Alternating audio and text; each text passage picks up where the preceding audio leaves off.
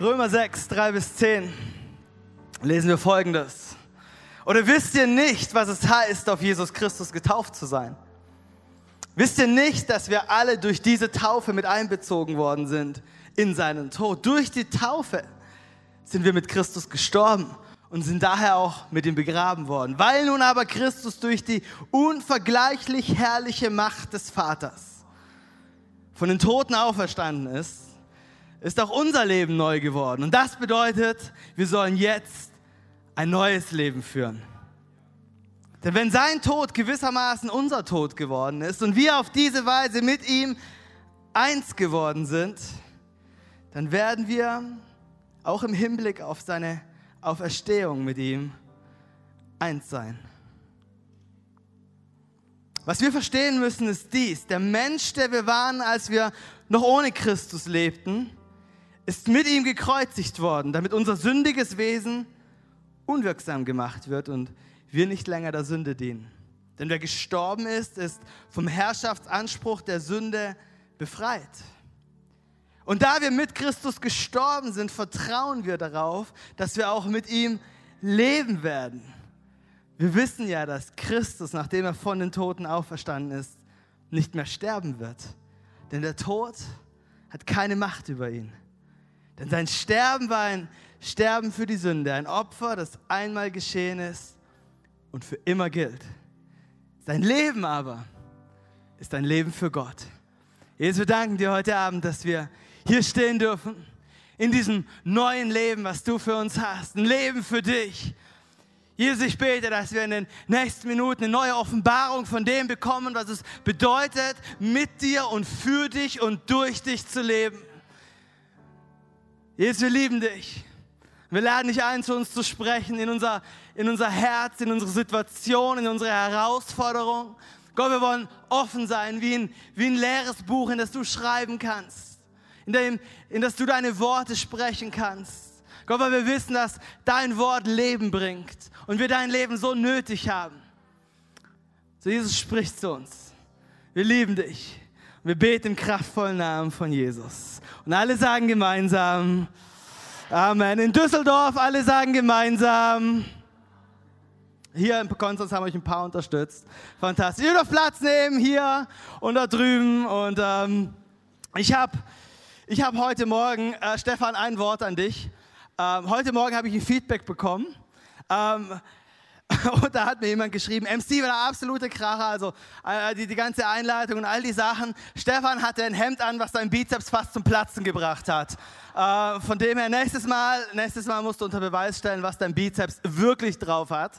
Ähm, wir, wir, wir alle lieben Stefan und wir lieben Stefans Bizeps.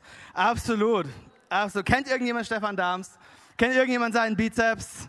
Man, die, die Babys funktionieren. Mm, mm. Mm. Da kommt nicht mehr bei der Kamera was rüber. Es tut mir leid. Es tut mir leid. Hey, wir wollen über Taufe reden heute.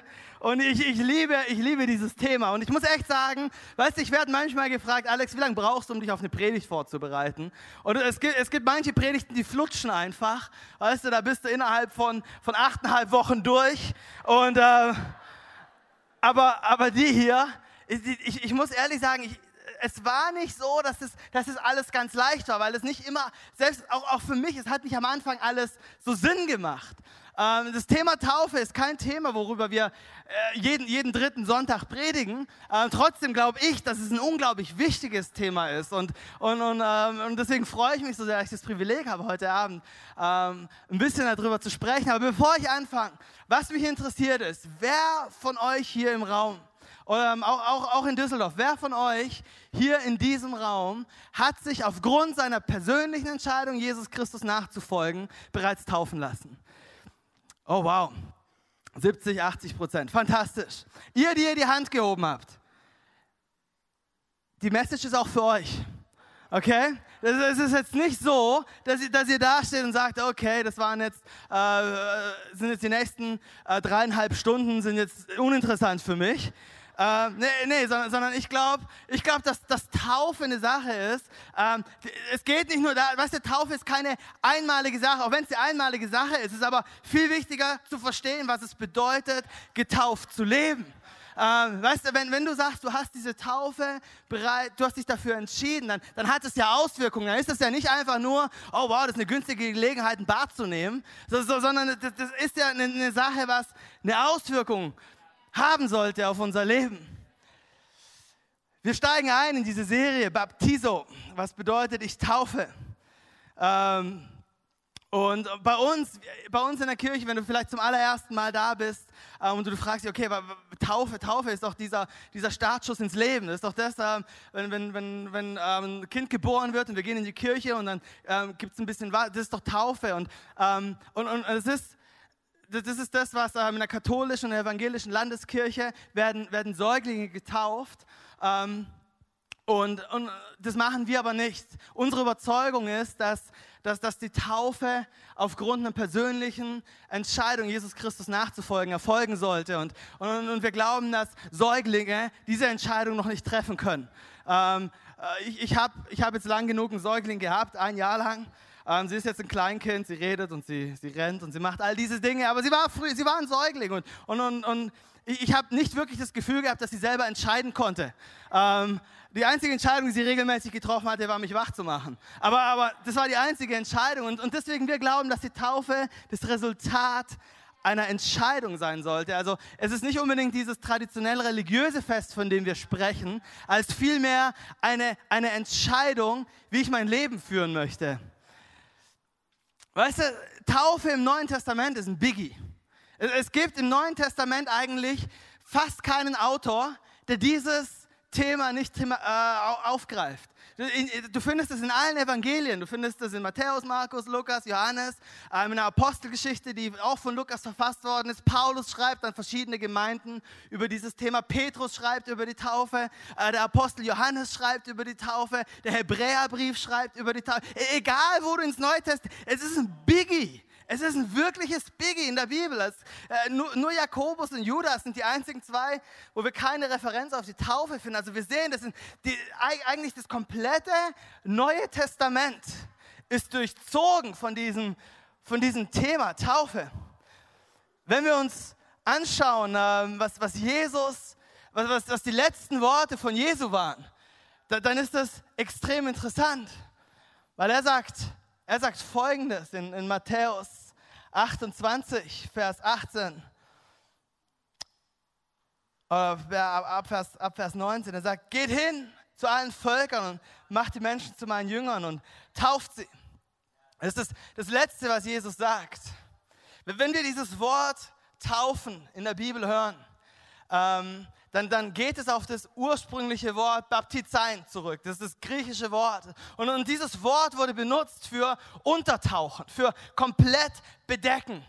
Das ist, wenn, wenn etwas untertaucht und komplett bedeckt wird, dann hast du dieses Baby untergetaucht oder eben getauft. Ähm, und, und, und das ist genau das, was Paulus beschrieben hat in, in Römer 6, was ich vorhin vorgelesen habe. Wisst ihr nicht, dass ihr mit Christus gestorben seid? Das, wisst ihr nicht, was eure Taufe bedeutet? Ihr seid mit Christus gestorben. Das bedeutet, als wir, als, wenn, wenn wir Leute taufen, dann, dann, dann tauchen wir sie komplett unter Wasser, dass sie bedeckt sind, einfach, einfach um dieses Symbol zu gewährleisten. Es ist, du bist mit Christus gestorben. Also aber die gute Sache ist, gute Nachricht, falls du dir überlegst, dich taufen zu lassen, Christus ist auch wieder auferstanden. Und äh, du brauchst keine drei Tage warten, wir holen dich früher wieder raus. Äh, das, das, ist okay. Aber, aber was passiert, was passiert mit, mit dieser Taufe? Die, die, die Bibel sagt, dass, wenn wir, dass, dass, dass wir eine neue Schöpfung sind.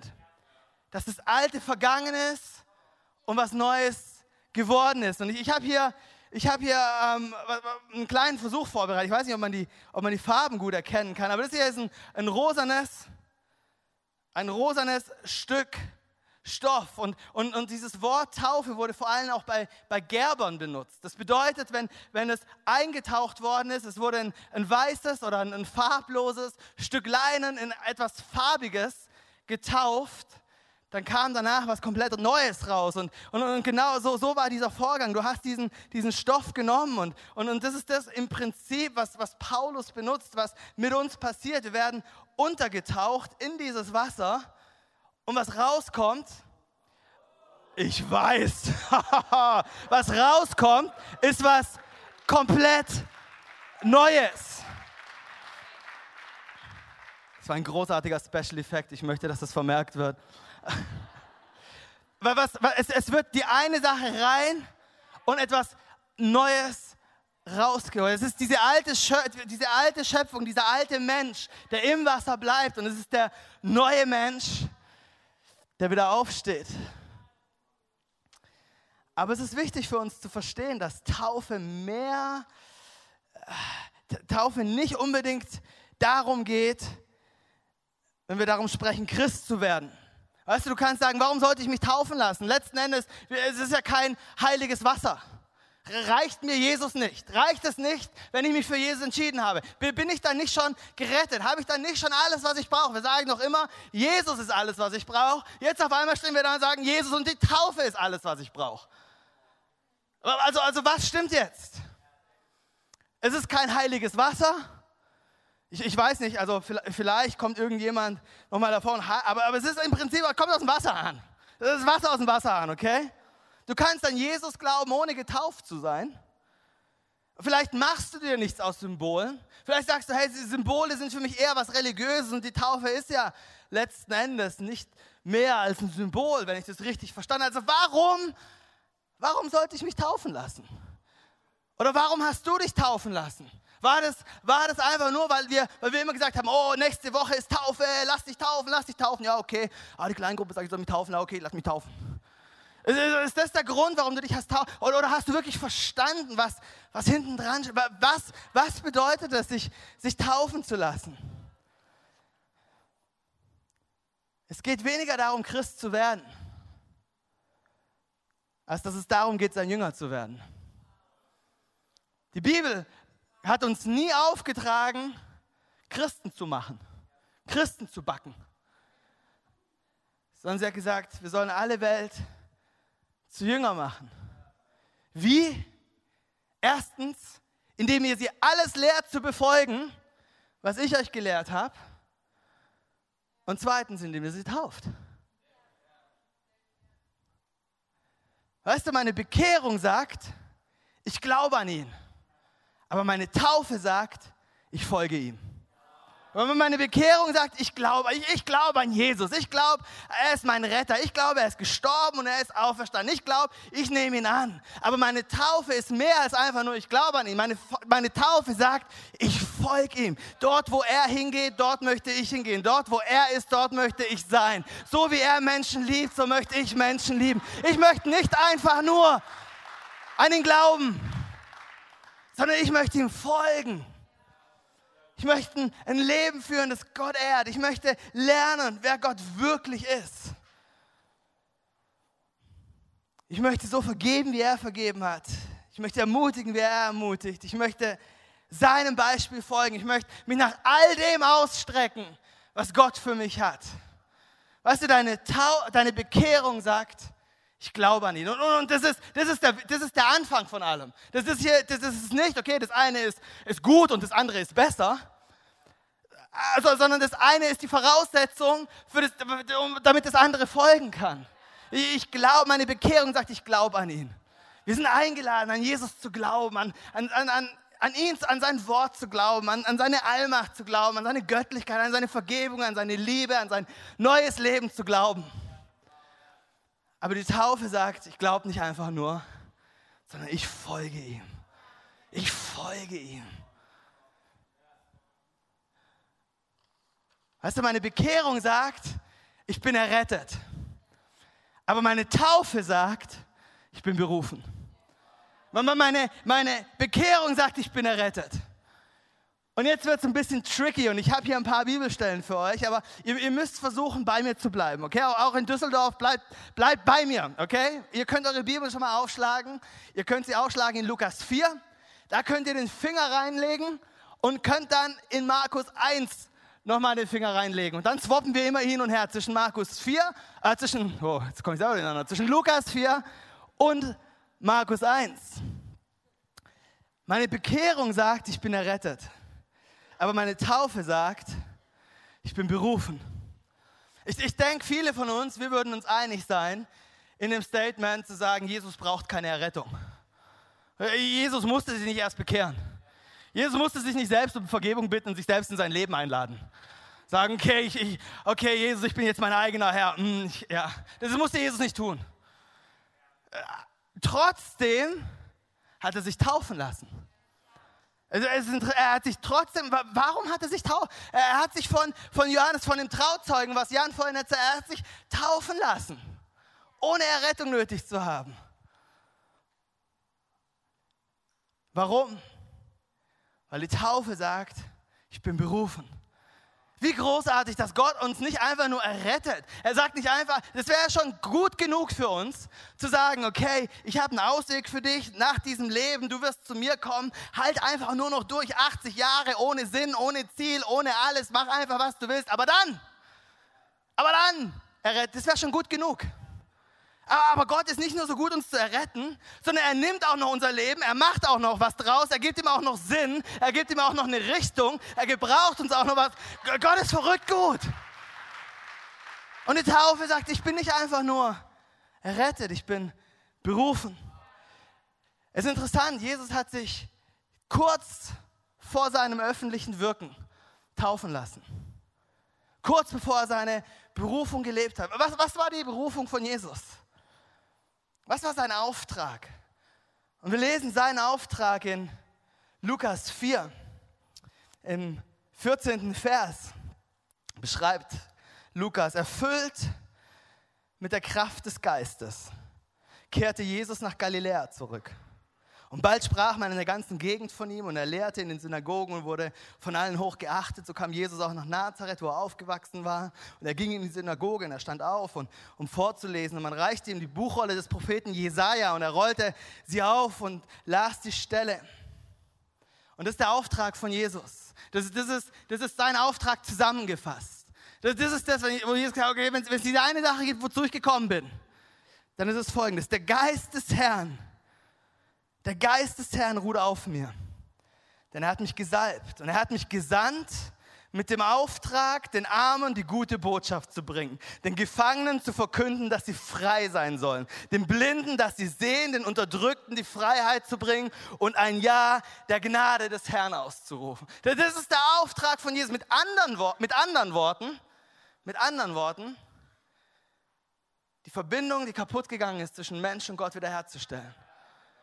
Mit anderen Worten, Unterdrückte in die Freiheit zu bringen, Blinde zum Sehen zu bringen. Das ist, das ist der Auftrag von Jesus, die Gnade des Herrn auszurufen, zu sagen, es gibt einen gnädigen Gott, er liebt euch, er vergibt euch.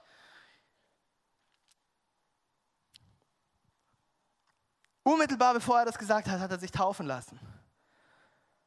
Und jetzt, jetzt wird es interessant, wenn wir uns Markus 1 durchlesen. Da lesen wir Folgendes ab Vers 9. In jener Zeit kam auch Jesus aus Nazareth zu Johannes und er ließ sich von ihm im Jordan taufen. Und als er aus dem Wasser stieg, sah er, wie der Himmel aufriss und der Geist Gottes wie eine Taube auf ihn herabkam. Also hier ist Jesus, der sich taufen lässt. Und was passiert? In dem Augenblick seiner Taufe wird seine Berufung klar. Das Wort, was hier steht für Aufriss, als der Himmel aufriss, ist das gleiche Wort wie, das, wie, das, wie, wie der Vorhang im Tempel, der zerriss, als er gestorben ist. Äh, mit anderen Worten, die, äh, die Trennung zwischen Mensch und Gott ist zerrissen. Als Jesus getauft worden ist und wieder, auf, äh, wieder hochgekommen ist, ist der Himmel aufgerissen. Er konnte von der Erde sehen, was im Himmel passiert. Es gab keine Trennung mehr zwischen irdischen und himmlischen, zwischen Mensch und Gott. Was ist der Auftrag von Jesus? Die Beziehung zwischen Mensch und Gott wiederherzustellen. Und dann kommt der Heilige Geist. Nicht als Taube. Der Heilige Geist ist kein Vogel, sondern wie eine Taube auf Jesus. Wir müssen verstehen, was, was ist das Symbol der Taube? Das Symbol der Taube, schon vom Alten Testament her, war das Tier, was Beziehung bringt. Also die Brieftaube, durch, die, durch diese Taube war es möglich, dass, dass zwei entfernte Personen in Beziehung miteinander treten können. Und das ist genau das, was passiert in dem Augenblick, wo Jesus sich taufen lässt. Kommt dieses Symbol der, der Taube, der Beziehung auf Jesus drauf und, und, und erklärt, das ist deine Berufung. Dafür lebst du, um diese Beziehung wiederherzustellen, die kaputt gegangen ist. Wenn, wenn, wir, wenn wir Jesus nachfolgen, wenn wir bekehrt sind, dann leben wir errettet. Aber wenn wir getauft sind, dann leben wir berufen. Wenn, wenn wir bekehrt sind, meine Bekehrung sagt, er ist mein. Aber meine Taufe sagt, ich bin sein. Weißt du, ich bin getauft auf seinen Namen. Ich bin getauft im Namen des Vaters und des Sohnes und des Heiligen Geistes. Was bedeutet das? Das bedeutet, dass ich mich völlig mit Gott identifiziert habe. Dass ich seinen Namen trage. Das bedeutet, weißt du, wenn ich, wenn ich mich bekehre, sage ich, okay, Gott, Gott, du bist mein Retter. Gott, du bist, du bist mein Versorger. Gott, Gott du, du, du bist mein. Und nun, wie gut ist es, dass wir sagen können, Gott, du bist mein. Gott, du bist in meinem Leben. Gott, ist mein Gott. Es ist mein Gott. Er hält mich, er vergibt mir, er, ist, er versorgt mich. Er ist, er mein Gott. Ich, ich, ich identifiziere mich völlig mit ihm, indem ich mich habe taufen lassen. Aber weißt du, ganz im Ernst, es ist eigentlich relativ simpel, sich mit was Größerem zu identifizieren. Oder?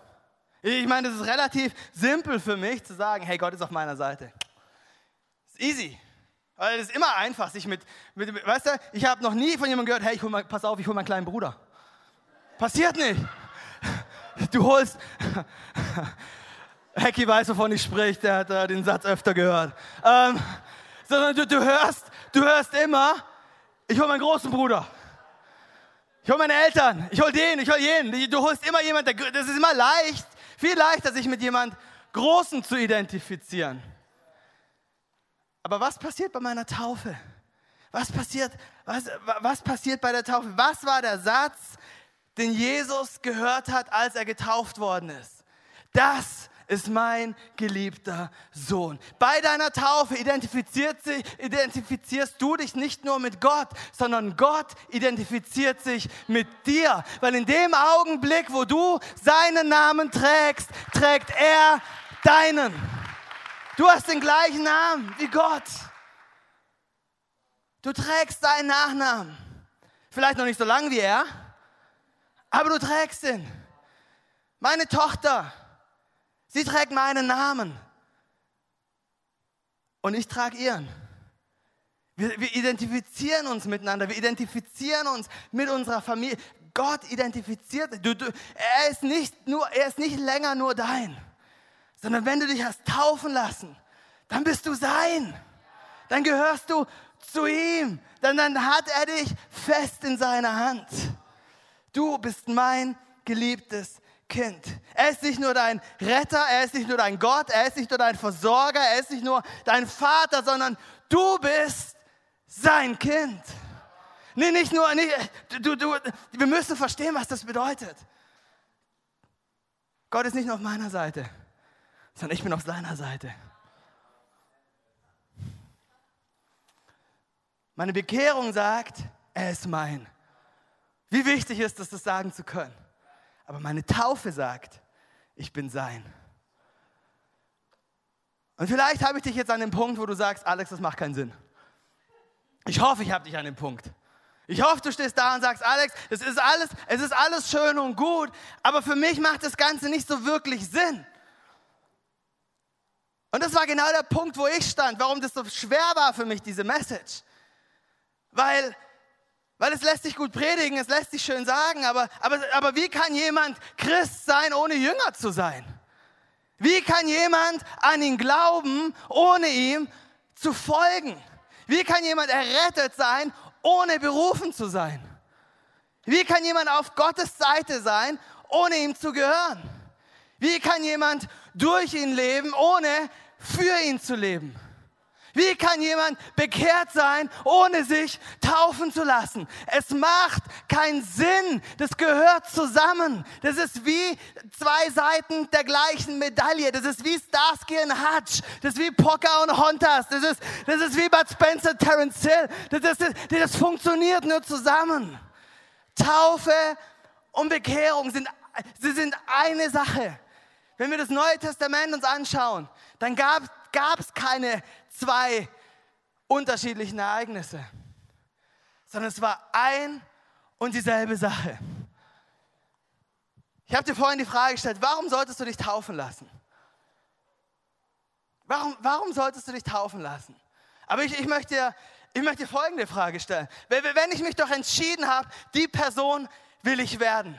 Wenn, wenn ich mich entschieden habe, Jesus ist der Gott, dem, ich folgen will, das ist das Leben, was ich führen will, dann ist die Frage nicht, warum sollte ich mich taufen lassen, sondern warum nicht?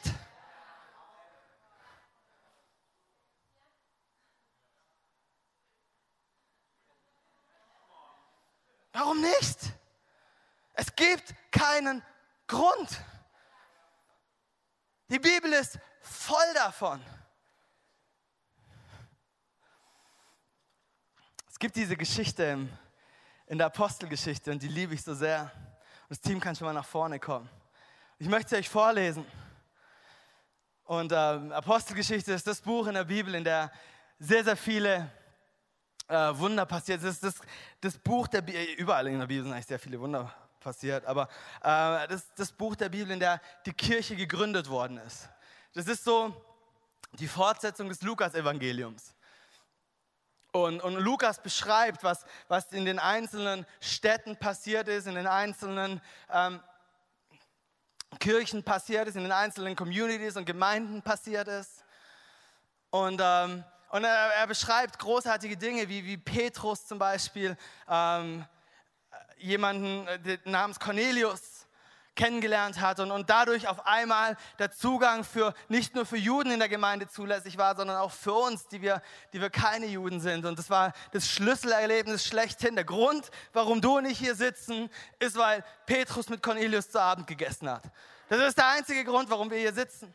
Die, die, Bibel ist voll von solchen Schlüsselgeschichten. Die Apostelgeschichte ist voll von Schlüsselgeschichten für uns als Kirche. Und, und einer der Diakone in, in dieser Gemeinde, er hieß Philippus. Äh, Philippus äh, war Star Trek-Fan, er war die, die, einzige Person, die jemals gebeamt worden ist. Ähm, und, und ich freue mich, freu mich, wenn ich ihn kennenlerne, weil dieses Gefühl will ich unbedingt beschrieben haben.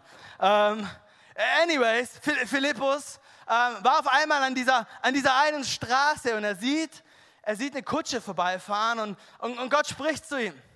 Und er sagt, hey, geh, geh zu dieser Person. Und, und, und diese Person war zufällig der Finanzminister von Äthiopien, einem unglaublich damals reichen Land aus Afrika. Und wir steigen ein in Apostelgeschichte 8, Vers 29. Der Heilige Geist sagte zu Philippus, geh zu dem Wagen dort und halte dich dicht neben ihm. Und Philippus lief hin und als er neben dem Wagen herging, hörte er den Mann laut aus dem Buch des Propheten Jesaja lesen. Ich liebe diese Frage. Verstehst du denn, was du da liest? Hast du eine Ahnung, was du da liest? Kennt das Gefühl jemand?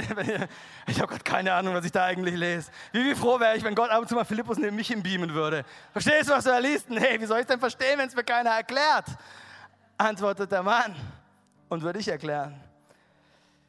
Und er bat Philippus aufzusteigen und sich zu ihm zu setzen. Und da ergriff Philippus die Gelegenheit und er erklärte ihm, von dieser Schriftstelle ausgehend das Evangelium von Jesus. Wie großartig ist es? Da, da, da, sitzt jemand da und er liest das Wort Gottes, er liest das, liest das Alte Testament. Und Philippus hat, hat das Wissen der Schrift, wie wir von dieser Bibelstelle ausgehen. Und mich würde es nicht wundern, wenn es die Bibelstelle war, die wir gerade gelesen haben aus Lukas 4, weil das ein Zitat aus Jesaja ist. Ich würde, mich würde es nicht wundern, wenn das genau diese Bibelstelle gewesen wäre. Und Philippus erklärt ihm, wer Jesus war und erklärt ihm, dass er der Retter ist und dass er, der, dass, er, dass er Gott ist und dass er Mensch ist und dass er gekommen ist, um eine neue Hoffnung zu bringen. Und der Äthiopier hört zu und er, Er nickt. Und als sie nun ins Gespräch vertieft die Straße entlang fuhren, kamen sie an einer Wasserstelle vorbei. Und er sagt, hier ist Wasser. Spricht etwas dagegen, dass ich getauft werde? Spricht etwas dagegen, dass ich getauft werde? Die Frage, die der Äthiopier stellt, ist nicht warum, sondern die Frage, die der Äthiopier stellt, ist, warum nicht? Warum nicht? Ich möchte dich ermutigen, geh mit dieser Frage nach Hause. Warum, wenn du ein Leben führen willst, mehr als errettet, berufen, mehr als einfach nur äh, durch ihn, sondern, sondern für. Wenn du ein Leben führen willst, was, was Jesus ehrt, mit jeder Faser deines Seins, mit jeder Faser deines, de, wer, wer du bist. Wenn du so ein Leben führen möchtest, dann stell dir die Frage, warum nicht? Warum nicht? Du musst nicht perfekt sein. Dieser Vers war der Vers, aufgrund dessen ich mich habe taufen lassen. Ich war 16, 17 Jahre alt. Ich hatte einen sehr, sehr engen Freund, mit dem ich, mit dem ich fast meine ganze Jugend geteilt habe. Wir sind in die gleiche Kirche gegangen und, und wir haben viel miteinander geredet. Und er kam irgendwann zu mir und gesagt, Alex, ich lass mich taufen. Und ich so, hey, echt, warum? Und er guckt mich an und sagt, warum nicht? Ungelogen. Und ich sage, er hat gesagt, hey, ich, ich habe diese eine Bibelstelle gelesen. Und, und, und da, steht, da steht, was spricht dagegen, dass ich mich taufen lasse? Und ich stand da und dachte, eigentlich nichts. Ich muss nicht perfekt sein. Ich, ich, muss nicht, ich muss nicht alles auf der Reihe haben. Ich muss nicht alles wissen. Ich meine, der Äthiopier, der hat eine halbe Stunde mit Philippus geredet. Der hat sicherlich nicht alles gewusst. Der konnte ein paar Verse aus Jesaja. Das war's. Aber seine Offenbarung von Jesus war groß genug, dass er wusste, er ist geliebt und er ist angenommen und er hat ein neues Leben. Also sind sie an dieser Wasserstelle vorbeigefahren.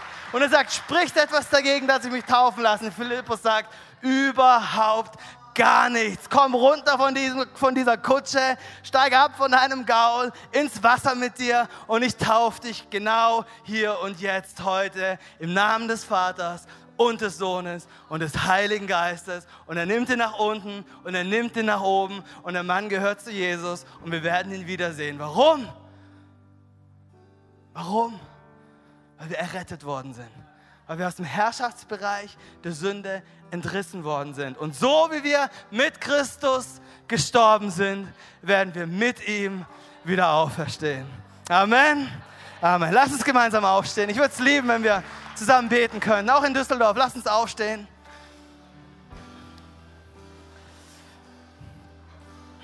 Und dann wollen wir Gott nochmal preisen.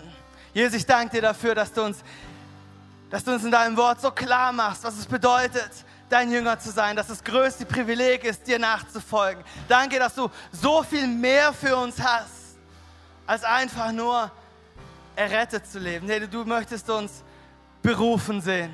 Jesus, danke, dass es nicht nur darum geht, dass du uns gehörst, sondern dass es darum geht, dass wir dir gehören. Jesus, und wir, wenn wir uns schon haben taufen lassen, dann möchten wir heute diese Entscheidung erneuern. Wir gehören dir, wir leben berufen, wir folgen dir nach. Wir wollen so sein wie du, lieben wie du, sehen wie du, dort sein, wo du bist, das tun, was du tust. Jesus, wir lieben dich. Gott, ich bete für jede einzelne Person, die heute Abend hierher gekommen ist, die heute Abend in Düsseldorf ist und die sich nicht sicher ist, ob sie sich taufen lassen soll. Gott, ich bete, dass du zu uns sprichst, dass du in unsere Herzen deine Wahrheit legst. Heiliger Geist, dass du uns nicht in Ruhe lässt, sondern dass du uns in deiner Weisheit zu dieser Entscheidung führst. Im Namen von Jesus. Amen.